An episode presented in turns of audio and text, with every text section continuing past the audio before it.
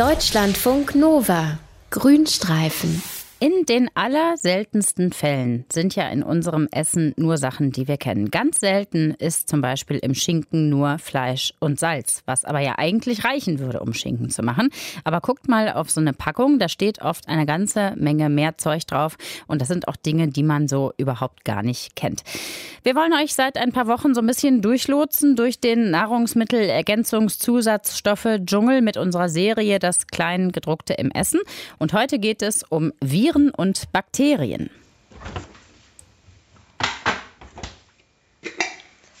Hat schon jemand Gerlinde gefüttert?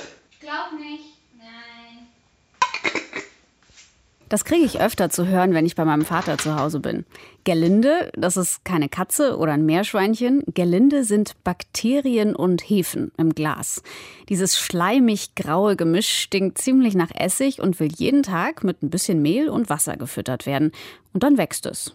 Und irgendwann macht mein Vater dann Brot draus. Die Milchsäurebakterien und die Hefen, die lassen den Teig aufgehen, bilden Geschmack und mh, hm, das Brot wird nicht so schnell altbacken. Theoretisch kann ich eine ganze Mahlzeit über nur Sachen essen, die mit der Hilfe von Mikroorganismen hergestellt sind. Brot mit Salami und Käse und Oliven, dazu ein Glas Wein. Zum Nachtisch gibt's Joghurt.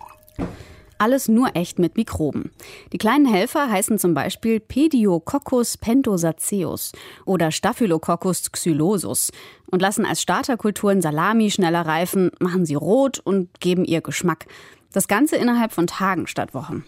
Und ganz nebenbei verdrängen sie schädliche Bakterien. Guten Tag, Wie genau das alles funktioniert, kann man im Zusatzstoffmuseum in Hamburg lernen. Der Chef hier ist Christian Niemeyer. Bakterien werden im Essen oft zu Beschützern, sagt er. Die Bakterien selbst können natürlich miteinander konkurrieren. Deshalb kann ich einen Kartoffelsalat haben, wo vielleicht eine Schutzkultur drin ist.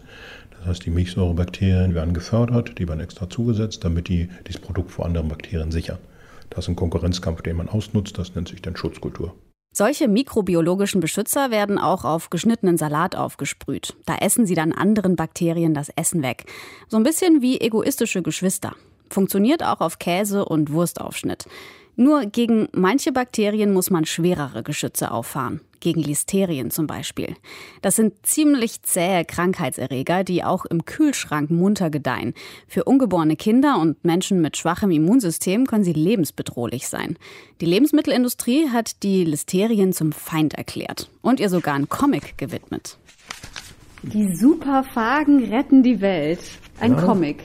Ein Wunderbar. Comic von der Messe über dieses Spezialprodukt.